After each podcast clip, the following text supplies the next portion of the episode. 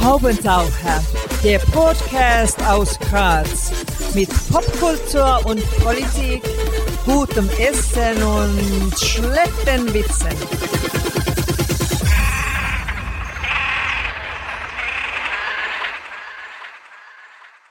Hier ist der Haubentaucher Podcast. Einmal im Monat gibt es hier neue Kunst und Kultur und andere Haubentaucher-Themen aus Graz und dem Rest der Welt. Am Mikrofon Wolfgang Kühnelt heute zu Gast und wir freuen uns außerordentlich Antonia Stabinger, Humorarbeiterin, Autorin, Sprecherin, omnipräsenter Radiomensch. Danke fürs Kommen. Das ist eine schöne Einleitung. Gell? Ist auch äh, immer spannend, wie einen Leute vorstellen. Ja, also das war irgendwie so ein bisschen naheliegend, hätte ich mal gesagt. Ähm, aber man hätte auch sagen können, Grazerin. Ja, das stimmt. Ich bin hier aufgewachsen und habe tatsächlich die ersten, jetzt muss ich scharf nachdenken, 24 Jahre meines Lebens hier verbracht. Du bist sogar geborene Grazerin. Ja, sehr. Sehr, ja, irgendwie ein bisschen merkt man es noch, aber, aber auch wieder nicht. Also, Sprachlich meinst ja? Ja, ich, also ich, ich habe mich zum Beispiel, jetzt bin ich zwölf Jahre in Wien, stimmt das? Ja, ich glaube, so circa 13 Jahre vielleicht sogar. Ähm, und habe mich immer dagegen verwehrt, Uhr zu sagen. Zum Beispiel, ich bin beim Grazer voll geblieben. danke. Das ist echt, das ist nämlich wirklich schlimm. Ja. Na, da rollt's mir leider. Das, das bin nicht ich, Mhm. obwohl ich wirklich sehr gern in Wien wohne. Und wenn jemand zu mir sagt, äh, die Wienerin, dann stört mich das auch nicht mehr, weil ich die Stadt wirklich sehr gern mag. Aber Uhr, ne, nein, das freut mich Uhr nicht, Uhr zu sagen. Ja. Okay, ja, das ist Also wirklich sehr, sehr kommt dir das entgegen? angenehm. Ja, wirklich. Hättest ja. du mich sonst nicht eingeladen? Mir war es davor nicht klar, aber ich finde, das wird, ähm, das ist mal der erste Pluspunkt, hätte ich gesagt. Schauen wir mal. Ja, du- und du hast in der Schulzeit schon deine kongeniale Partnerin Ulrike Heidacher kennengelernt, wenn meine Recherchen stimmen. Und ab dann ging es eigentlich so im Doppelpack durch das Germanistikstudium von Graz nach Wien, auf die Kabarettbühnen und so. Wie kam das überhaupt, dass ihr euch da mm, bis heute offensichtlich nicht zerstritten habt? Es war ja so, dass wir jetzt nicht unbedingt so im Doppelpack waren, bis wir, bis ich dann auch nach Wien gezogen bin. Wir haben unabhängig voneinander, ähm, voneinander äh, Germanistik studiert, äh, Germanistik studieren begonnen, dann unabhängig voneinander da den Bachelor gemacht und dann auch unabhängig voneinander sind wir nach Wien gegangen.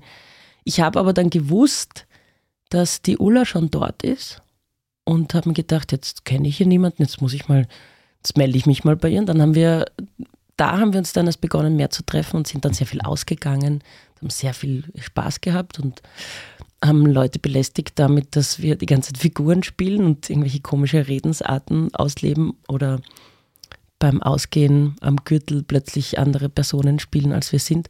Hat uns viel Freude gemacht und dann haben wir uns gedacht, vielleicht ist es für uns und für unsere Umwelt besser, wir machen das auf einer Bühne.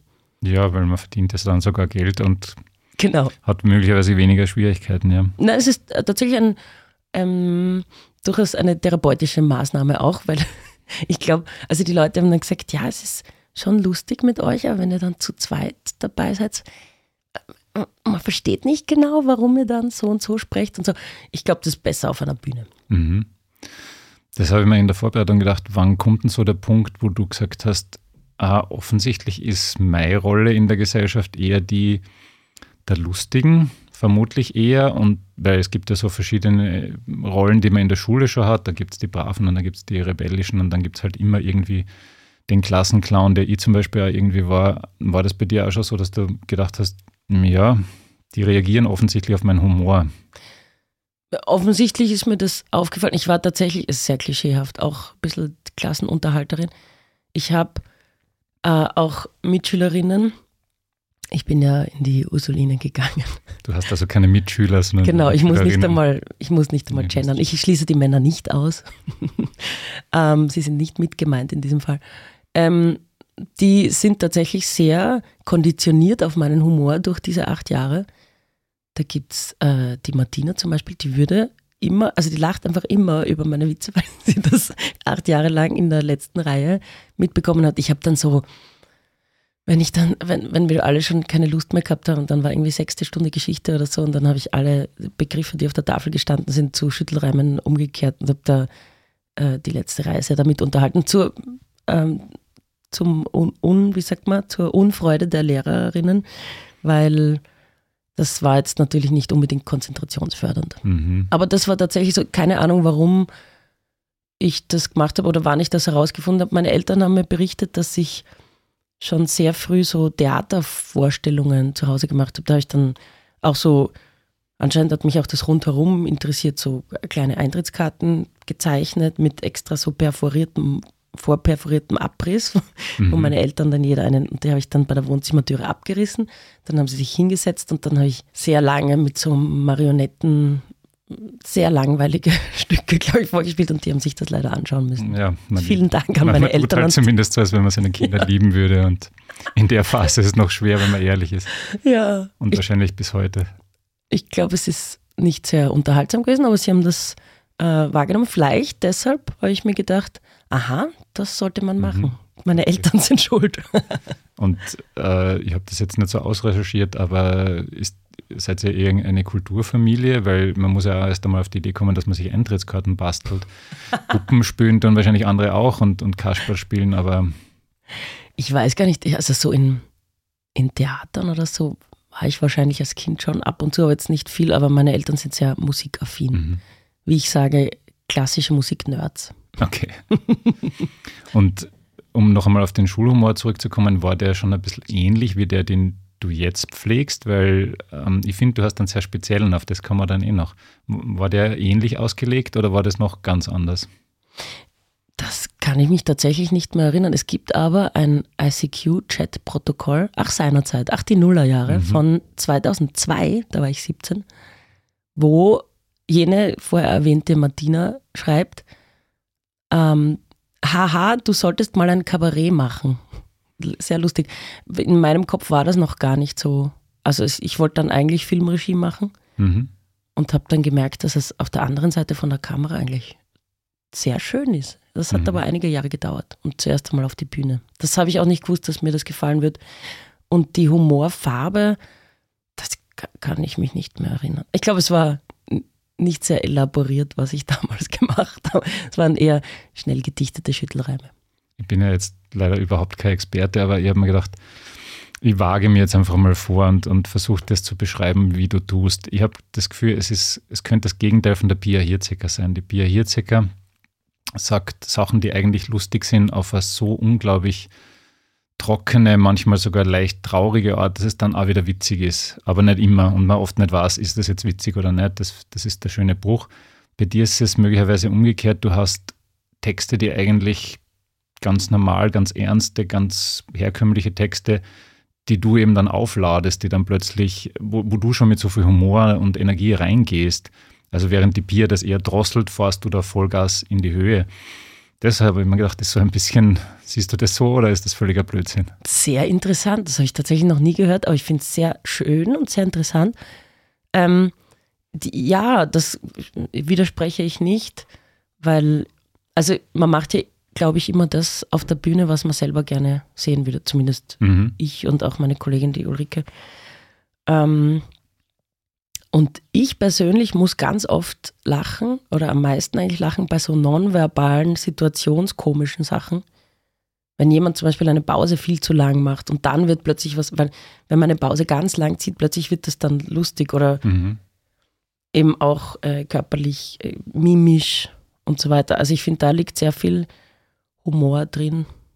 Ja, vielleicht bleiben wir gleich bei dem Thema. An und für sich ist dieser Podcast total sprunghaft. Du wirst es nur merken, hupft da ständig von einem Thema Sehr gerne, ich, ich hüpfe mit. Sehr gut. äh, aber ich bleibe da noch kurz beim Humor.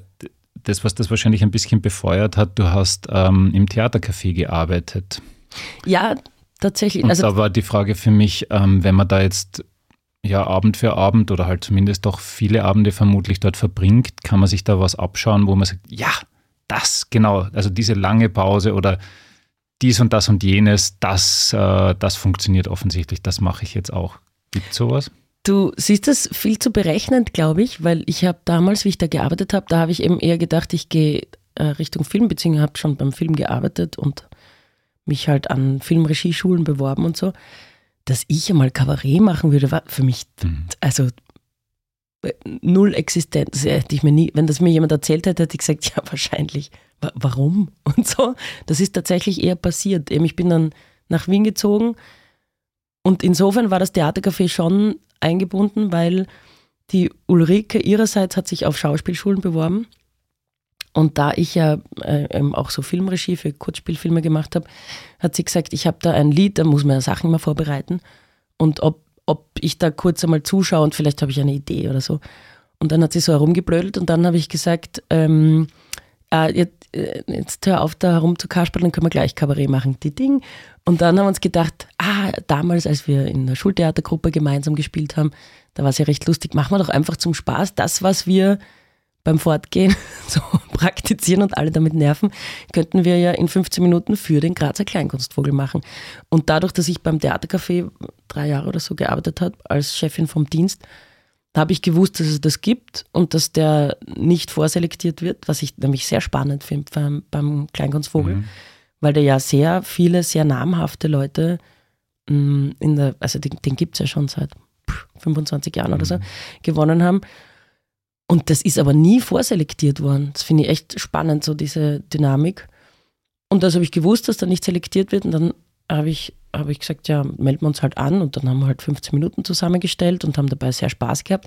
Am Abend des Auftritts, des, der ersten Vorrunde, weiß ich noch, dass wir einen Durchlauf gemacht hab, haben. Und das war mir dann so peinlich, dass ich mir gedacht habe, ich muss sofort nach Hause gehen. Das ist furchtbar. Alle werden nicht mit uns lachen. Sie werden uns auslachen. Es wird ganz, ganz schlimm. Und dann haben wir es aber trotzdem gemacht und dann sind wir ins Finale gekommen. Das hat mir sehr gut gefallen, weil ich wollte dann, da spielt man ja dann Finale und Schaulaufen am Sonntag. Dann haben wir gedacht, cool, jetzt können wir dreimal spielen, nicht nur einmal. Und dann haben wir es gewonnen und das, der Gewinn ist ja ein Geldpreis und drei Hauptabendtermine. Und wir hatten ja nur 15 Minuten. Und dann war so, oh, oh, mhm. gut, dann schreiben wir jetzt ein Kabarettprogramm, okay. Und so ist das dann gekommen. Mhm. Also das ist eher passiert, dass, wie ich im Theatercafé gearbeitet habe, habe ich noch nicht dran gedacht, dass ich jemals Kabarett, also null. Aber ab diesem Zeitpunkt, ab dem Kleinkunstvogel, hast du dann schon gedacht, okay, das, ähm, da ist offensichtlich was, das gefällt offensichtlich jemanden, die lachen nicht über dich, sondern schon eher mit dir oder wie auch immer. Ja, das und ich habe auch gemerkt, dass es mir selber sehr viel Freude macht. Also es ist wirklich, mhm. das ist sehr sehr spannend, wenn man auf einer Bühne steht und dann ähm, merkt man, dass man etwas so gespielt hat, wie man sich das vorgestellt hat. Also oft, oft erwischt man ja Sachen nicht so gut.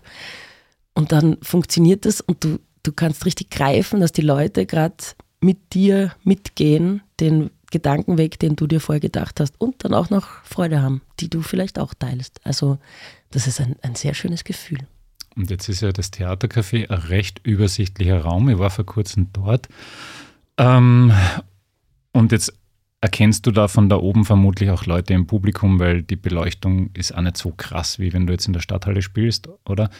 Außerdem weißt eh wahrscheinlich, dass da welche sitzen, die du kennst. Ist es tendenziell ein bisschen leichter, wenn da sitzt, welche sitzen, die du kennst, oder ist es tendenziell leichter, wenn du wo spielst, wo du das Gefühl hast, okay, ist egal. Ja, wenn jetzt vielleicht mal nicht so perform, mir egal. Es ist sogar im Gegenteil, wenn, wenn mich jemand kennt, dann fühle ich mich eher sicherer, dass mhm. mir irgendwas nicht so gelingt. Obwohl dann ärgere ich mich auch, weil ich mir denke, heute ist der da oder die da und ich, ich jetzt habe ich es nicht so erwischt, wie es gehen könnte. Mir ist es eigentlich total egal, also ob ich da jemanden kenne oder nicht. Schön ist, wenn man merkt, das Publikum steigt ein, das folgt dir auf deinem Weg, den du dir ausgedacht hast. Ähm, das scheint inhaltlich was mitzunehmen und auch Spaß zu haben, das ist schön. Ob ich die dann kenne oder nicht, ist mir eigentlich wurscht. Mm, und man sieht tatsächlich nicht so viel im Theatercafé. Also ich sehe die ersten mhm. Tische, aber ab den zweiten Tischen wird es dann schon, da blendet es okay. tatsächlich zu viel. Also wenn man dich irgendwie so quasi stalken will, dann setzt man sich weiter hinten hin. um Gottes Willen. Mama und Papa sitzen auch nicht in der ersten Reihe. Doch. Ah, doch. Die sitzen okay. immer in der ersten. Ja, die äh, sind sehr sehr oft da okay. und sitzen dann in der ersten Reihe. Und die zum Beispiel ist dann lustig, wenn ich die anspielen kann, weil es gibt ja ein paar Punkte bei, bei uns äh, zur Entlastung. Es gibt nie einen Punkt, wo man was sagen muss oder gar auf die Bühne gehen oder irgendwas. Das gefällt uns selber auch nicht, wenn wir das machen. Aber wir sprechen manchmal das Publikum an, weil das ist ja, das haben wir dann auch irgendwann gelernt. Wir sind ja relativ blank in diese Branche eingestiegen, aber die Form des Kabarets ist ja, dass man die vierte Wand wegzieht vom, von der Bühne quasi. Mhm. Und hin, also wirklich das Publikum anspricht oder anspielt. Und Mama und Papa halten das immer noch aus. Ja, sehr. Die haben wirklich eine bewundernswerte äh, Ausdauer. Die sehen das sehr oft und finden es dann noch immer lustig. Wahrscheinlich haben sie auch irgendeine Art von Humor. Ne? Ja, zahlreich. Ne? Es kommt leichter. schon tatsächlich von beiden. so, ich habe mir gedacht, das, das Thema würde ich gar nicht so intensiv betreiben, aber irgendwie kommt mir vor, dass das Thema trotzdem ähm, einfach Relevanz hat. Ähm, eigentlich leider immer noch offensichtlich. Ich habe ein Zitat aus einem Interview von dir. Einmal sind wir zu einem Auftritt gekommen, der Veranstalter hat uns begrüßt und gefragt, was macht ihr? Singen? Als wir kurz beschrieben haben, was wir machen, hat er dann gemeint, dass sein Publikum sowieso Frauen auf der Bühne nicht so gern hat. Aber schauen wir mal. Ähm, passiert sowas 2022 tatsächlich immer noch? Und was für ein Publikum schaut eigentlich ernsthaft lieber Männer an als Frauen? Mm, das ist ein sehr weites Feld und eine sehr das ist alles sehr komplex. Also nein, das passiert 2022 nicht mehr. Es hat sich sehr viel geändert. Das ist, glaube ich, zehn Jahre tatsächlich mhm. her, dieses Erlebnis. Es war vielleicht auch gar nicht so wie immer, halt eigentlich nicht böse gemeint. Das sind ja oft solche Aussagen. Sie zeigen nur gewisse Strukturen und legen die halt offen. Es ist halt wie ein, wie ein kleiner, ähm, eine kleine Momentaufnahme, wo man dann halt Sachen, Strukturen sehr schön sehen kann. Sehen kann. Anscheinend ist es so, dass Humor eher etwas ist, was äh, männlich hm. Männern zugeschrieben wird. Also wenn ein Mädchen, früher zumindest, Mädchen sind dann äh, brav und hübsch und Männer sind klug und lustig. So ganz äh, platt heruntergebrochen. Und das hat sich halt auch ein bisschen weitergetragen und deswegen merkt man das in der Branche sehr, sehr stark. Also es ist noch immer sehr männerdominiert, okay.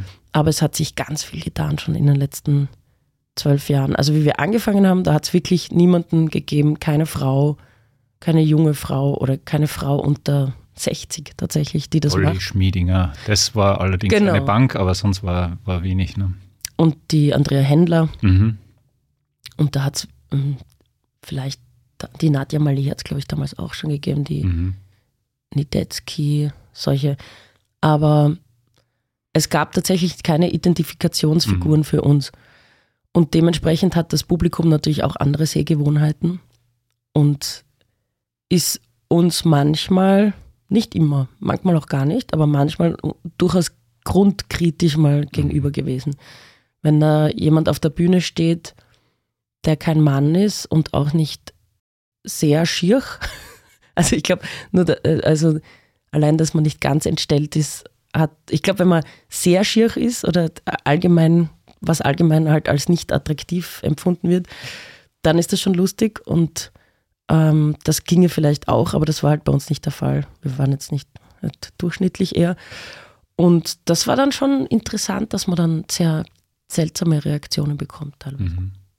Aber es ist tatsächlich wahrscheinlich besser, vielleicht macht das ja nur den Eindruck von außen, aber ich schaue die Pratersterne zum Beispiel doch regelmäßig und da denke ich, ist die Frauenquote recht hoch. Vielleicht absichtlich ein bisschen angehoben, damit, damit das halt auch forciert wird.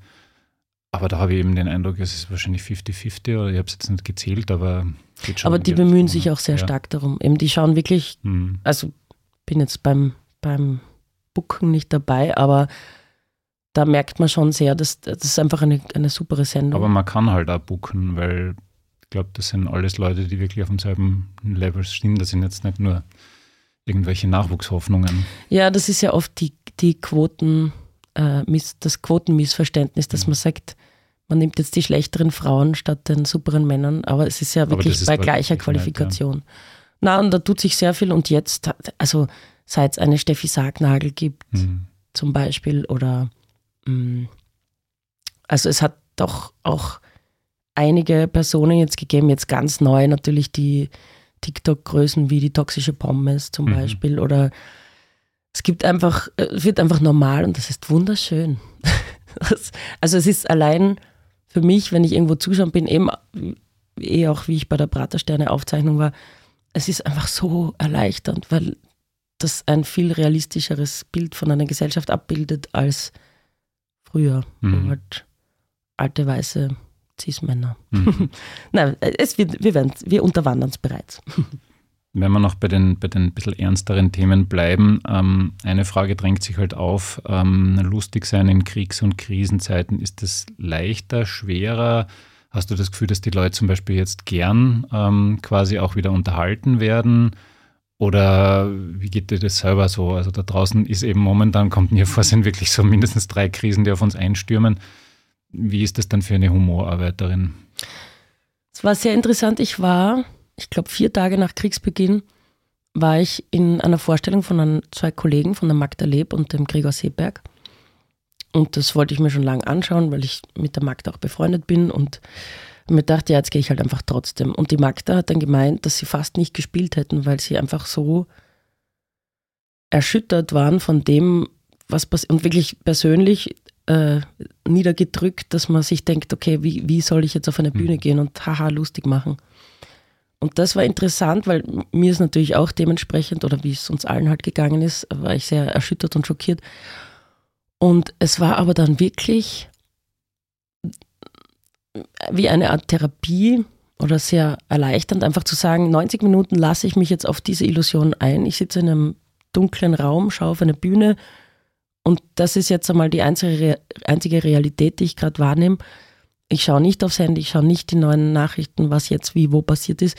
Und das war sehr erleichternd. Und der Gregor Seeberg hat an diesem Abend, weil er wirklich, glaube ich, sehr mitgenommen war von dem Ganzen, zweimal das dann erwähnt, so in einem kleinen Nebenkommentar. Und da habe ich gemerkt, das brauche ich jetzt gerade gar nicht. Also es ist völlig, glaube ich, in Ordnung, 90 Minuten Eskapismus zu praktizieren. Und dann geht man eh wieder zurück in die Realität. Und ich glaube, da muss man auch ein bisschen auf sich aufpassen. So. Mhm. Also insofern ist das, glaube ich, ganz gut. Witze drüber zu machen, ist, finde ich, sehr schwierig, wie bei allen mm, schweren Themen. Also ich glaube, man kann eigentlich so gut wie über alles Witze machen. Die Kunst ist nur, dass der Lacher der, in die richtige Richtung geht. Ich verstehe nicht ganz, warum man über weniger privilegierte Bevölkerungsgruppen zum Beispiel Witze macht. Das kann mhm. nicht also nach oben treten gerne, nach unten sehe ich die Notwendigkeit nicht oder auch die Sinnhaftigkeit. Ich finde, dass man hat ja auch eine Verantwortung, wenn man eine Öffentlichkeit hat und sei das nur eine kleine Bühne, wo man vor, weiß ich nicht, 40 Leuten spielt, ist das auch schon etwas, wo man sagt, gut, mit dem mache ich doch jetzt was Sinnvolles und nicht. Weil ich finde, lustig sein ist schnell einmal möglich, aber sinnvoll lustig sein ist halt dann die Herausforderung. Und das ist, finde ich, die Herausforderung in meinem Beruf. Und das geht tatsächlich bei dem Krieg sehr schwierig und man muss schauen, wie man ihn richtig anpackt, dass man ähm, da die Lache auf der richtigen Seite hat. Kriegswitze wären schwierig, Putin-Witze täten schon gehen vermutlich. Ne? Eben, aber da sind wir wieder bei der Privilegiertheit. Wenn das ein einfach ein Autokrat ist, ein Diktator, der also mächtiger geht. Also nach, je mächtiger, desto besser mhm. kann man halt natürlich herziehen über jemanden. Weil sie ja dann letztlich doch äh, lächerlich sind. Also ich glaube, es gibt wahrscheinlich kein besseres Beispiel in unserem Jahrhundert als Donald Trump. Ja. Das ist ja eh so ein, ein, ein, ein klassisches Ding, das braucht man, glaube ich, eh nicht wirklich vertiefen, dass die alle schon sehr satirisch sind per se. Ne? Also Donald Trump zu toppen ist natürlich de facto unmöglich. Ja, ich war ein bisschen sauer. Ich habe tatsächlich auch eine FM4-Kolumne extra deshalb ändern müssen, weil, und das war tatsächlich, glaube ich, eine Entwicklung der letzten fünf, sechs Jahre, die Realität so überhöht worden ist und so überzeichnet, dass eigentlich das Handwerkszeug der SatirikerInnen weggenommen worden ist. Das ist unfair. Ich hm. meine, wenn ich eine Donald Trump-Figur eine, eine so eine Figur geschrieben hätte für, weiß ich nicht, ein Drehbuch, vor zehn Jahren hätten die mir das zurückgepfeffert und gesagt, Entschuldigung, bleib ein bisschen realistischer. Also wer macht bitte, wer schaut so aus, wer, wer verhält sich so als POTUS? Also ja, das ist ein bisschen seltsam, aber ich denke mir, das ist auch spannend, warum das jetzt sich so zugespitzt hat alles. Also warum auch die Charaktere so überzeichnet werden. Aber es ist anscheinend so. Und man muss dann, also mein, meine Reaktion drauf war, dass ich eine Figur erfunden habe, die alles bagatellisiert und ähm, eben die FM4-Zudeckerin, die lenkt eher dann ab und sagt, ah, es ist alles super, euphemisiert alles, alles ist schön. Mhm. Und, und, für diese Kolumne brauche ich einfach immer, wenn ich sie mache, ich mache die am Tag davor oder sogar am Abend teilweise, ähm, also dass sie ganz frisch in der Morningshow läuft, Und da brauche ich immer eine Schlagzeile, wo man sich wirklich an den Kopf greift. Und es ist leider seit Jahren kein Problem. Und du schreibst es dann wirklich auch immer alles selber, also sowohl die ähm, Zudeckerin als auch die FM4 Klitoris und was immer du alles machst. Ja, selbstverständlich. Alles made bei Antonia Stavinger. Ja. Und Elisabeth Köstlicher ist ja irgendwie überhaupt eine Paraderolle, oder? Ähm, wie, wie entsteht sowas überhaupt? Wie entsteht so eine Figur? Da, da die habe ich tatsächlich nicht allein geschrieben, das, die haben die drei großartigen äh, Menschen von der Tagespresse geschrieben. Und ich habe sie dann verkörpern dürfen. Ähm, die haben das sich insofern ausgedacht, weil sie einfach eine Person haben wollten, die einfach extrem pro kurz ist. Also auch sehr überzeichnet pro kurz. Auch das hat es dann in der Realität, Ja, glaube ich, nicht so gegeben. schwer, ja. ja. Aber wirklich, die dann sagt, ja, äh, Entschuldigung, das ist doch alles sehr super. Altersarmut vorbeugen und einfach als junger Mensch eine Eigentumswohnung kaufen. Was ist das Problem? Why not? Ich, ich zeige es euch, es ist nur unterschreiben, Schlüssel nehmen, fertig. So, und das war sehr lustig, die zu verkörpern. Du, und ähm, die Frage ist ein bisschen derb formuliert, aber ich meine, das darf man bei dir, wenn man jetzt da vor der TV-Kamera steht oder eben einmal auf einer wirklich großen Bühne, die ist ja ein bisschen größer als die üblichen Bühnen, scheißt man sich da nicht zwischendurch an? Zumindest vorher kurz, also jetzt nicht wortwörtlich, aber so, dass du echt mal voll kurz die Panik kriegst und dann halt irgendwie mit dem Adrenalin durch die Gegend segelst? Wie ist das? Das ist schön. Ähm, ja, aber ich glaube, wenn, wenn das unangenehm ist, dann macht man den Beruf nicht. Mhm. Also es ist eigentlich so ganz unangenehmes Lampenfieber habe ich schon lange nicht mehr gehabt. Aber wenn ich vor einem Auftritt nicht nervös bin, dann werde ich nervös, Mhm. weil dann bin ich unterspannt. Weil dann geht man auf die Bühne wie so ein nasses Sackel. Das interessiert, also das ist halt dann nicht besonders spannend. Zum, also man muss ja präsent sein, muss der Körperspannung haben und so. Und da hilft das Adrenalin sehr. Und das ist eigentlich ganz cool. Also es ist, äh, Okay, also das stresst dich noch nicht, weil ich weiß nicht, ich glaube, dass das irgendwann einmal dann, ja, also mir ist das dann zwischendurch auf die Nerven gegangen. Wenn ich, wenn ich Sachen moderieren habe müssen, habe ich mir gedacht, boah, wirklich? dieses, ja, logisch, man ist immer ein bisschen angespannt vorher, das, man weiß, das löst sich, weiß man alles, hat man alles hundertmal gelernt und gesehen. Ähm, also ich habe mir dann gedacht, boah, professioneller Moderator zu sein, was nicht, dreimal die Woche irgendwo auf einer Bühne von der Wirtschaftskammer zu stehen oder so. Wirklich? Aber ich, ich schwöre dir was, das wird dich dann nicht mehr stressen. Mhm. Weil, aber das ist sehr unangenehm dann, dieser Zustand für dich, oder wie?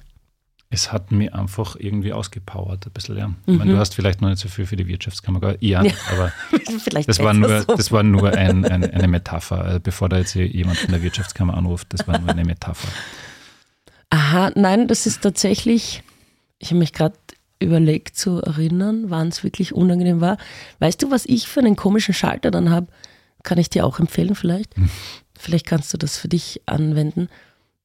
Ich, wenn wir schon bei der schönen Formulierung sind, ich, ich scheiß dann drauf. Ich denke Mhm. mir dann, pff, ja, sieht eh keiner, den ich kenne oder so irgendwas. Im Weil- Fernsehen aber nicht völlig ausgeschlossen. Ja, jein. Also, naja, also jetzt so in, in, wie man heutzutage schön sagt, in meiner Bubble, Mhm. die Leute, die schauen jetzt nicht unbedingt Okay. fern. Wow.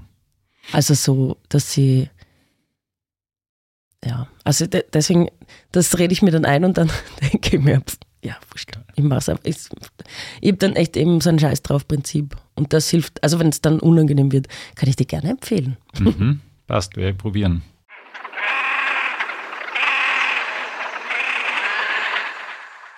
Das Badische Tagblatt sagte über euch, also über deine Kollegin und dich, junges, absurdes Theater fern jeder Mainstream-Gemütlichkeit. Das klingt doch schön. Was war denn die schlimmste Kritik, die du jemals bekommen hast? Zahlreiche. Na, man kriegt gute, lobende, euphorische Kritiken und manchmal kriegt man auch sehr seltsame. Ähm, ja, wir haben eine Zeit lang in sehr vielen kleinen Orten, auch in Deutschland, in Hessen ganz viel auch. Die, die Hessen haben uns gern Preise verliehen, da haben wir dann Sachen gewonnen. Aber das Publikum hat uns nicht mögen. Es war eine sehr seltsame Ambivalenz. Und da war einmal in Büttelborn, Büttelborn bei Frankfurt. Das war eine ganz kleine Bühne. Und die waren sehr entsetzt. das war echt arg. Da war wirklich bis auf einen Tisch im Saal, waren die Leute völlig vor den Kopf gestoßen. Die haben sich halt Kabarett erwartet, mhm. dass ein, ein, wahrscheinlich ein Mann auf die Bühne kommt und Witze erzählt. Oder war einfach nicht der, es ist ja auch Geschmackssache ganz viel. Oft kann man halt einsteigen und oft nicht. Und das konnten sie an diesem Abend nicht. Mhm. Und die Kritikerin hat dann solche Sachen, das sind ja dann auch eher ähm, äh, kleinere lokale Blätter, für die die schreiben. Die hat dann recht ähm, salopp geschrieben. Ähm, die Veranstalterin bat mich, eine gute Kritik zu schreiben. Das war leider nicht möglich. Die zweite ja. Hälfte musste man sich schön saufen. Wow. Und, und, also die waren wirklich, die waren wirklich auch persönlich böse dann auf uns, was ich auch ganz interessant finde. Also die, wenn man da merkt, die hassen einen jetzt. Wow, da wären wir eigentlich fast gern dabei gewesen. ja, nicht auf der Bühne. Also das ich habe da so einen Abend erlebt, wo ein Kollege von dir wirklich halt bei, bei so einer Veranstaltung, ich sage jetzt nichts Näheres, einfach gegen die Wand gespielt hat. Das Publikum hatten einfach, und dabei war er großartig wie immer, äh, aber sie haben ihn einfach komplett auflaufen lassen, zumindest oh die ersten zehn Reihen. Und ich habe mir, mir gedacht, boah, das ist so schwer, wenn du jemanden magst, dem zuzuschauen, wie er da oben fast stirbt. Ich glaube, es war ihm total wurscht. Ja. ja, man kriegt eine dicke Haut, weil das hat man gerade am Anfang öfter, weil du erst einmal checken musst, wie das, du, ich glaube, Kabarett oder Kabarettist oder Kabarettistin gibt es, glaube ich, niemanden, wo ich weiß, das war der Berufswunsch dieser mhm. Person. Also ich glaube, da rutscht man so rein und da muss man Learning by Doing. Ich habe tatsächlich was, was uns sehr erleichtert hat am Anfang unserer Flüsterzweieck-Schaffenslaufbahn, haben wir mal erfahren, dass selbst beim Hader die ersten Vorstellungen furchtbar, also es hat sein, sein erstes Programm, wo dann die Technikerin schon hinterm Technikpult immer mehr verschwunden ist, weil es so unangenehm war alles. Und das beruhigt dann, weil man merkt, ach so, ah, geht eh allen ähnlich. Man muss da halt einmal reinfinden und rausfinden, was funktioniert und wie das für einen selber funktioniert. Aber deswegen kann ich mir vorstellen, dass besagter Kollege, von dem du gesprochen hast, da auch einfach, da, man hat dann so seine Taktiken, die Ulrike und ich, wir spielen dann ein bisschen füreinander. Das mhm. ist dann schön, wenn man zu zweit auf der Bühne ist. Das ist natürlich ein bisschen angenehmer, ja. Ja. Und damit kommen wir zu einer Frage, die man klären muss. Flüsterzweieck, wie kommt man auf sowas? Ich meine, zwei ist ja noch relativ leicht, aber. Kann ich sehr leicht erklären. Wir thematisieren das auch in unserem aktuellen Programm Kult. Das ist auch sehr schön, aber ich sagte die richtige äh, Erklärung. Ähm, wir haben ja beide äh, Germanistik studiert und da gibt es eine Phonetikvorlesung und da geht es um das Flüsterdreieck. Und dieses Wort hat uns beiden sehr gut gefallen. Ich glaube, die Ulrike hat es damals dann vorgeschlagen und dann haben wir gesagt, naja, äh, noch absurder wäre es, wenn es Zweieck, weil ein Zweieck gibt es ja, ja gar nicht und wir sind zwei Leute. Und dieses Flüsterdreieck schließt sich, wenn man flüstert. Das sind so die Stimmbänder und das ist einfach eine anatomische Sache und das hat uns gut gefallen.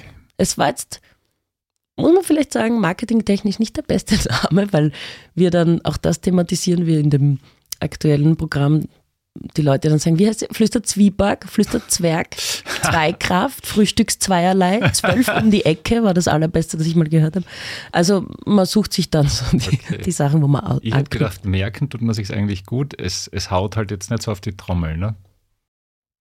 Echt, merken tut man sich gut, schön. Ich finde schon, also schön. ich hätte höchstens mal, weiß nicht, mit irgendwelchen Sachen kurz verwechselt wie Wohnzimmer-Productions oder irgendwas, aber, aber eigentlich merke ich mir flüssig. Das ist aber eine schöne Verwechslung, Ehren, ja. ehrenvoll. Ja. Ähm, ja, ich glaube, es macht neugierig schon, aber es kann auch sein, dass sich die Leute denken, was, was soll das hm. sein? Und so, also, aber das ist, ich glaube, es, es äh, widerspiegelt eigentlich unseren Stil ganz gut, der ganz absurd und komplex ist und viel Text und viel äh, im Dada-Witz und so. Und das äh, spielt es eigentlich ganz gut wieder. Wir waren jetzt eh kurz beim Studium quasi. Da hätte ich nämlich noch eine Frage, die quasi wieder retour springt Bitte. ins Germanistikstudium. Die Kollegin Heidacher, die im Übrigen ja auch einen sehr schönen Roman vorgelegt hat, den man auch an dieser Stelle empfehlen kann, die hat auf jeden Fall über Elfriede Jelinek ihre Abschlussarbeit geschrieben. Und du? ich äh, bin tatsächlich dann weg von der Literaturwissenschaft und bin in die Linguistik geswitcht, weil ich hatte ein Trauma, also äh, wissenschaftlich traumatisches Erlebnis auf der Uni Wien dann schon, bei einer Ringvorlesung, wo einfach der Bachmann Sachen angedichtet worden sind, wo ich mir gedacht habe, na, der Defekt ihrer Schreibmaschine ist nicht ein Ausdruck ihres künstlerischen Un Unterbewusstseins so. Und dann habe ich gedacht, so für die Diplomarbeit gehe ich ein bisschen in Richtung Harder Science, ein bisschen harder und gehe in die empirische Arbeit und habe dann eine Untersuchung in der Dialektologie bekommen, äh, gemacht, bekommen dann auch und habe äh, untersucht, wie Dialekt und Sympathie zusammenhängt. Und ich kann sagen, ja, ich habe es verifiziert. Cool. Wir finden die Deutschen so un unsympathisch, weil, weil sie so sprechen. das ist ja ein hochinteressantes Thema. Ja, ich finde es voll geil. Ich, ja, also mein lieber Kollege Bernie Wagner, der macht ja seine Dissertation in Biologie neben seiner Kabarettkarriere. Das wäre mir zu viel, aber mich hätte die Wissenschaft schon weiter auch interessiert. Mein Diplomvater hat dann auch gemeint, ja, und wollen Sie nicht da das präsentieren und so. Und dann habe ich, aber ich bin mehr kunstschaffend als Wissenschaftlerin. Aber ein Buch mal drüber schreiben, das ist total interessant. Dialekt und Sympathie. Das ist äh, hochinteressant. Mhm. Und das, ich habe dann eben so Sprechbeispiele und dann habe ich das, ich glaube, so 100 Probanden und Probandinnen gehabt, die das halt dann bewertet haben. Und das ist wirklich sehr, sehr spannend. Und wechselt natürlich. Ne? Die Wiener finden die Vorarlberger seltsam und die Kärntner die Steirer und umgekehrt und Steirerinnen. Sehr ja. interessant. Ähm, jetzt hüpfen wir wieder ein bisschen mehr in die Gegenwart. Auf FM4 bist du zum Beispiel regelmäßig in Unterpalmen. Mhm. Da rufen Leute an und dann wäre es natürlich super, wenn man spontan vielleicht ein bisschen witzig sein könnte, oder?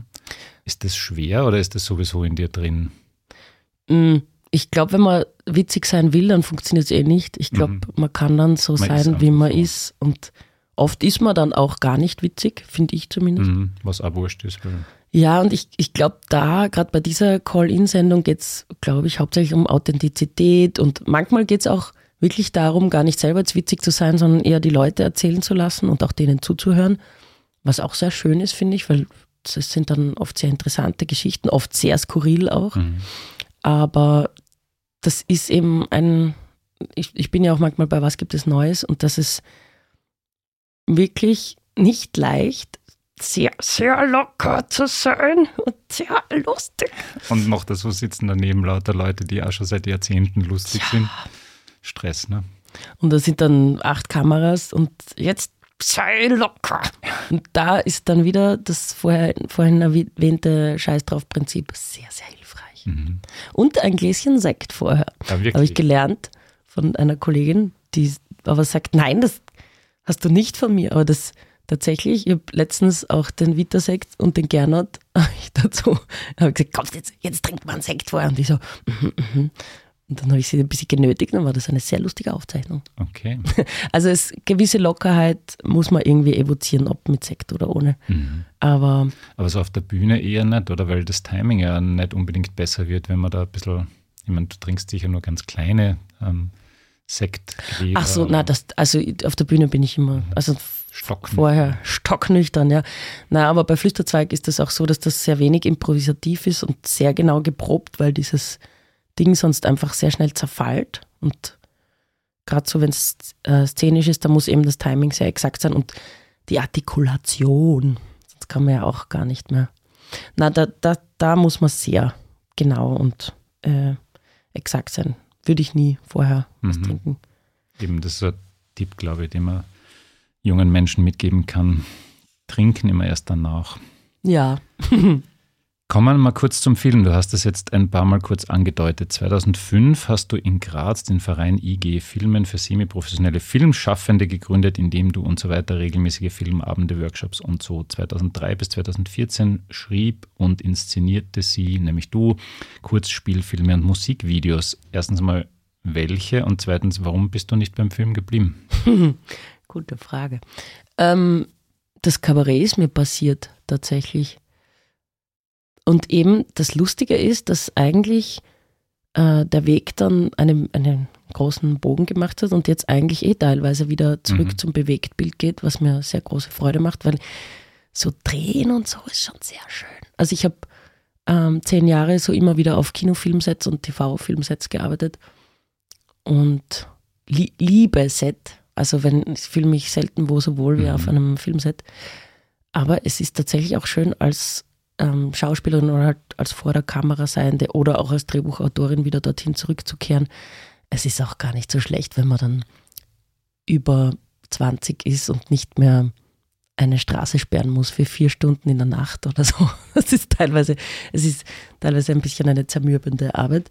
Aber es war immer sehr schön. Ich habe es sehr genossen. Und auch dieses, mm, dass da jedes Ding ineinander greifen muss, dass dieses große Team funktioniert und dass du, wie, wie wenn man was kocht, man hat ganz viele kleine Ingredienzien und man muss sich vorher schon vorstellen, wie sie gemeinsam schmecken und dann macht man das aber und am Schluss ist es einfach auf der Leinwand das, was vorher mal in deinem Kopf war. Das ist wunderschön. Das Genre des österreichischen Kabarettfilms hat ja irgendwie nur so eine kurze Blüte gehabt, aber ich höre aus deinen Worten, da arbeitet jemand in Wahrheit an einem großen Kabarettfilm. Ja, das ist gar nicht mehr so realistisch. Also das, was ich habe sehr viel nachgedacht auch über dieses Genre, so für mich jetzt, wie, wie ich mich da auch damit wieder weitermachen kann. Und das Schwierige ist dieser große Ballast, den du hast, weil Film so wahnsinnig teuer ist mhm. einfach. Also ein Drehtag von einem durchschnittlichen OF2-Film kostet ja 70.000 Euro. So. Und jetzt gibt es natürlich für sehr hm, neue, äh, frische Formate, im ORF zum Beispiel jetzt nicht unbedingt hochbudgetierte Sendeplätze, äh, Kino ist auch schwierig. Das ist ja ein, auch ein sehr, sehr, Leute, die Kinofilme machen, die sitzen ja Jahre am Buch und warten auf Förderungen und so weiter. Ich bin jetzt sehr angefixt aktuell von so sehr rough produzierten Sachen, extrem rough produzierten Kurzsachen, Kürzest-Sachen wie TikTok oder Instagram Reels. Und da sehe ich sehr viel, sehr lustiges Potenzial, weil man halt sehr schnell umsetzen kann. Das ist das, was mir halt Spaß macht, das Umsetzen und nicht, dass man halt, äh, weiß ich nicht, fünfmal in einem Jahr zum ORF geht oder wo auch immer hin und, und, und pitcht halt dort Ideen und dann liegt das da drei, vier Jahre in der Pipeline und dann irgendwann wird es, ja, jetzt können wir das machen. Das, ich möchte gerne jetzt, was mich interessiert oder was ich lustig finde oder was ich selber auch lustig fände, da rausproduzieren und das, da arbeite ich gerade auch bei FM4 an neuen Formaten. Okay. Das ist schön. Ich, ich wollte nämlich eh schon sagen, du bist einer der drei witzigsten Menschen auf Instagram in, in meiner Wahrnehmung. Wirklich? Jetzt, aber geh. Ich habe es jetzt nicht gesammelt, aber nachdem ich die Woche dem Rolli Grazer geschrieben habe, dass er der witzigste ist, ähm, und die Celeste Barber auch ganz Ach, dringend Celeste. erwähnt gehört. Aber so in, also so in, in mh, hm, schon. Also ich finde deine, deine Insta-Sachen wirklich sehr, sehr witzig. Ähm, Leute, die auf diesem Kanal sind, sollten sich vielleicht der Antonia ihr Profil mal anschauen. TikTok funktioniert vielleicht noch nicht ganz so, aber wurscht, wir machen da keine Social Media Beratung. aber Insta ist richtig gut, macht sie, macht sie richtig äh, Ui, lustig. Das freut mich aber, weil ich, ich tue halt, ich probiere jetzt einfach, weil ich mir, da denke ich mir echt, das ist wurscht. Ja. Auch wenn man eine Story macht, die ist nach 24 Stunden weg. Es kostet mich schon Überwindung, weil ich eigentlich so dieses Geprobte und Geplante und so gewohnt bin. Aber das finde ich sehr schön, dass du das äh, ja, lustig das findest. Ja, ist einfach so viel Energie. Also du, du, du stürzt da irgendwo rein und das, ähm, ja, das ist gut. Cool, ah, das freut mhm. mich. Weil, ja, dann, dann mache ich es weiter, okay? Passt. Und wenn es nur ich bin, aber ich glaube, deine Statistiken werden da schon, werden da schon funktionieren. Ähm, so, was habe ich denn noch alles? Ich habe mir gedacht, wir haben in unserer Intro, ähm, also eigentlich ja, in der Intro von der, von der Ule, Ule Kurika gesprochen, heißt gutes Essen und schlechte Witze werden dem Publikum dieses Podcast versprochen es wird nur äußerst selten eingelöst. Wir hatten das letzte Mal zumindest einmal einen Essenstipp ich lasse es dir frei, ob du einen schlechten Witz erzählen möchtest oder über gutes Essen reden möchtest oder auch beides. einen schlechten Witz weiß ich ja gar nicht. Nein, ich weiß sehr viele schlechte Witze. Ich liebe zum Beispiel Wortwitze. Ein Kollege hat mir, den kann ich nicht einmal erzählen. Also, ähm, der hat gesagt, ähm, wie, was, äh, ich soll mir doch mal neue Rosen kaufen statt neue Rosen oder so irgendwie war der. Da lache ich dann sehr herzlich. Es war besser erzählt, als ich es jetzt gemacht habe. Deswegen ist es tatsächlich ein schlechter Witz jetzt. Und Essenstipps auch sehr gerne. Ich finde, gut essen ist geil. Ähm, ich zum Beispiel bin ein großer vietnamesisches Essen-Fan. Da bist du aber in Wien besser aufgehoben als in Graz, ne? Ja, obwohl es dieses Partei gibt am Glacis, mhm. das ist ganz gut, aber mhm. das Thailänder halt. Aber also ich bin ein großer Pho-Fan. Mhm. Oder wie man, glaube ich, sagt, F. Fa, ja. F. Aber das ist mein Go-To, wenn irgendwas ist. Also, ah, herrlich. Mhm. Aber wenn die Möglichkeit besteht, dann muss man schon schauen, dass man gut isst. Weil Gut das ist, das ist, macht man sehr viel im Leben und es wäre schade drum.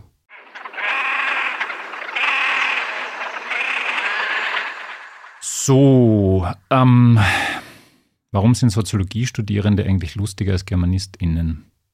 Sind Sie das? Was denn genau? Ihr habt es irgendwie, glaube ich, mal in irgendwo sind Soziologiestudis aufgetaucht bei euch und deswegen haben wir gedacht, Ah, bei der Köstlicher, oder? ja, ich dass die- ja. Mm, Ich glaube, weil man da mehr Vorurteile hat, Okay. weil bei Germanistik kann man sich, da denkt man sich, aha, die tun halt lesen. Handke. Ja. Was soll daran schon lustig sein? Oh, ich lese Elfriede Jelinek, so, we- weiß ich nicht. Aber Soziologie, das ist so, das machen, glaube ich, auch mehr und es ist ein bisschen so, hat so Vorurteile, wie es Mhm. Leute, die halt sonst nichts nicht genau wissen. Stimmt aber Gen nicht. Genauer will ich es gar nicht wissen, weil ich habe auch dieses Studium absolviert. Ja, ich habe tatsächlich keine Vorurteile gegenüber diesem Studium. Ich habe ja auch ein bisschen in meiner empirischen Diplomarbeit auch in die Soziologie Mhm. hineingeschnuppert. Das war hochinteressant. Super. Meine Profs werden sich jetzt freuen. Die hören den Podcast wahrscheinlich nicht. Das ist ihnen viel zu unseriös. Unwissenschaftlich. Wir sollten ein paar Fußnoten vielleicht Ja, hinzufügen. das, das Und richtig überlege zitieren, ich mir schon die ganze Zeit. genau. Ähm, bevor wir zum Wordrap kommen, vielleicht noch ein paar kurze Fragen. Beste Kabarettbühne des Landes, deiner Meinung nach? Interessant. Ich würde, ja, uh, uh, best, aber in welchem wa- Wo Publikum? du am liebsten spielst, völlig egal, ob dort das Licht so toll ist oder die Bar so super oder das Publikum so großartig. kann ich jetzt leider nur ein Top 3 sagen. Also Graz Mhm. Theatercafé, weil da alles Okay. begonnen hat und da die Crew halt auch wahnsinnig nett ist. Und das fühlt sich immer an wie Heimkommen. Mittlerweile aber auch im Kabarett Niedermeyer in Mhm. Wien. Das ist die, die uns sehr aufgebaut haben und immer an uns geglaubt haben. Das war wunderschön. Da fühlt man sich dann auch sehr zu Hause. Da kennt man sich aus. Und Techniker sind super, auch in Graz. Und Posthof Linz ist Mhm. auch großartig, weil da, das ist sehr arg, weil das eine sehr große Bühne ist. Und da sind einfach mal so sieben Leute nur für dich zuständig. Es gibt äh, Tonmensch, Lichtmensch, Chef vom Dienst die, mit jeweils einem Assistenten und die betreuen einen so toll und machen auch immer toll Werbung und da kommen dann viele Leute. Das ist schön. Jetzt wird es noch schlimmer. Witzigster Mensch im ORF. Uh, Im ORF, uh, Mhm. schwierig. Gemein. Pass auf, was du jetzt sagst. Ja, ich, hm. ich, ich weiß, wie ich aus der Frage rauskomme. Ich hab keinen Fernseher. Ich schwöre, wirklich. Ja, okay. Das lassen wir mal so stehen. Danke. Ähm, einmal muss ich dir noch quälen. Beste Kabarettistin des Landes oder bester Kabarettist, aber bleiben wir ruhig bei den Frauen. Oder interessantest, vielleicht auch jemand, den man noch nicht ähm, allgemein kennt, den man unbedingt, oder den man nur in Wien kennt, die man nur in Wien kennt oder so. Ich kann sagen, wo ich die letzten Male war. Also die Theresa Hosser zum Beispiel, Mhm. die ist großartig. Die habe ich jetzt erst kürzlich live zum ersten Mal gesehen. Wir haben, ähm, sind auch, äh, treffen uns auch so auf einen netten Tratsch. Aber da habe ich sie jetzt, ich habe ihre Online-Sachen gekannt, aber sie nicht live und die hat, wie man sagt, rasiert hat sie. Also sie hat wirklich das Niedermeyer zerlegt und es war großartig, inhaltlich, performativ. Und der Bernie Wagner, da bin ich jetzt sehr geübt schon, weil ich gerade eine Laudatio halten habe dürfen, gemeinsam mit dem magischen Auge. Für ihn, weil er ja den Programmpreis, den österreichischen Kabarettpreis bekommen hat. Für sein sehr, sehr großartiges Programm. Das war das erste, was ich vor einem knappen Jahr nach diesen ganzen Lockdownern dann gesehen habe, seinen Durchlauf vor seiner Premiere und ich war echt weggeblasen, weil es ist auch großartig geschrieben, inhaltlich top. Man, man lernt so viel und es ist sehr relevant und sehr am, an, an der Zeit dran, in der wir leben und aber sehr lustig auch. Das wollte ich dir eh noch fragen. Das magische Auge ist ja ein bisschen sowas wie eine Supergroup des äh, heimischen Kabarets. Wie kam es dazu? Seid ihr gecastet worden oder habt ihr euch irgendwo hinter der Bühne getroffen oder wie funktioniert sowas? Gecastet, das ist schön wie die Backstreet Boys. Ähm, nein, das hat tatsächlich schon vor langer Zeit der Leopold Dorisser und der Bernie Wagner haben das gegründet, haben dann für Ö1 Radio Campus, ein sehr kleines Radio, relativ ähm, rohe Sachen produziert, aber mit sehr viel Freude. Dann ist als Praktikant der Elias Hirschl hinzugekommen der jetzt mittlerweile Literaturstar ist. Und dann bin ich als Letzte dazugekommen, weil ich mit dem Bernie Wagner darüber geredet habe und gesagt habe, das ist doch das Produkt für FM4, bitte äh, fragen wir, ob wir das machen. Und das war eben nach dem ersten Lockdown und wir waren alles so lost und haben gesagt, wo was machen wir jetzt? Gerne machen wir irgendwas. Und da haben wir dann wirklich, ich glaube mittlerweile zwei Staffeln von je acht halbstündigen Hörspielen rausgehaut, so Mockumentaries, ähm, absurde Dokumentationen, Reportagen, Reportage-Remedies, wie wir es nennen, äh, über Dinge, die es eigentlich nicht gibt oder nicht so gibt. Und das hat sehr, sehr viel Freude gemacht. Und das hat, glaube ich, uns Vieren auch an allen eigentlich so ein, vielleicht so ein, so ein bisschen eingeschlafene Schaffenslust wieder zurückgegeben, weil es so Spaß macht, mit denen zu arbeiten. Da steht man zwölf Stunden, zwölf Stunden am Stück nämlich im Studio und wischt sich wirklich, ich lüge nicht, die Lachtränen weg, weil es so lustig ist. Und dann komme ich heim und habe das Gefühl, ich war feiern, nicht arbeiten. So, zwei Fragen habe ich noch vor dem Wordrap. Das eine ist, du hast schon gesagt, Elias Hirschel startet literarisch durch, die Ulrike Heidacher eben auch. Hm, sitzt du schon vor deinem ersten Roman oder wie ist das? Na, das, das ist, glaube ich, also ich gehe, wenn dann zum Bewegtbild, aber einen Roman schreiben, glaube ich, ist nicht so. Okay. Meins. Und die zweite Frage, du machst da tatsächlich sehr viel auf FM4. Bist du da angestellt oder bist du nach wie vor Freelancerin oder wie sagt ihr zu sowas? Ich bin ganz frei, wie ein Vogel. Wie ein Vogel. Ja, das gefällt mir irgendwie bis jetzt ganz gut. Vielleicht ändert sich das einmal, aber da kann mir, da, da kann ich einfach alles machen. Das finde ich schön und so ist mein Beruf wirklich wunderschön, muss ich sagen. Also weil es so abwechslungsreich ist und ich kann das machen und da und bin aber auch nicht jetzt voll bei FM4, sondern ich, ich mache Cherrypicking. Mhm. So, zum Finale jetzt eben der uh. berühmte Wordrap, ähm, wo mir noch kein besserer ein Ausdruck eingefallen ist, obwohl es schön wäre, was anderes zu sagen. Kurze Fragen, kurze Antworten, bitte, Frau Kollegin. Graz oder Wien? Wien. Film oder Theater? Puh, Film. Wander- oder Bilderbuch? Bilderbuch, eindeutig. Aha, das kam schnell. Ja, das ist mein Herzbrand. Okay. Maschine. Team Hund oder Team Katze? Hund tatsächlich. Okay. Was bringt dir mehr Geld aufs Konto, Radio oder TV? Das ist tatsächlich schwer zu beantworten, weil ich mehr Radio mache. aber meinst du pro Job? Hm, Dann ja, wie TV du das natürlich. Ja. das ist natürlich mehr bezahlt. Selbst hören, Doppelpunkt Radio oder Podcast? Interessant, beides eigentlich. Ah, vielleicht Podcast ein bisschen mehr. Du hattest ja auch einen, Antonia redet mit. Ja. Der ist aber nach acht Folgen irgendwie wieder sanft entschlafen. War das der Plan oder? Ja, das war eine Staffel mal und es gibt ja dieses furchtbare ORF-knebelnde äh, Gesetz. Also für uns halt furchtbar, weil da muss ja jeder Inhalt nach vier Wochen runtergenommen werden. Es könnte aber sein, dass es auf YouTube steht. Ich sage es auch fürs magische Auge. Mhm. Um, ähm, und deshalb ähm, ist das halt schwierig, sich da was aufzubauen und das war tatsächlich sehr zeitintensiv und war jetzt tatsächlich keine Zeit mehr, den weiterzuführen. Aber es war wunderschön mit einmal, dass ich Leute fragen durfte und ihnen zuhören und mhm. Spannende Sachen über spannende Berufe erfahren habe können. Ja, ich habe ihn gesucht, habe ihn natürlich nicht gefunden, aber jetzt eventuell auf YouTube. Vielleicht hat es irgendwer verfilmt, dann steht es auf dem Videoportal. Duscher Kratzer oder Stermann Grissemann? Duscher Kratzer. Schau. So, allerletzte Frage, rot oder schwarz? Oh. Oh. rot. Politisch? Na, egal.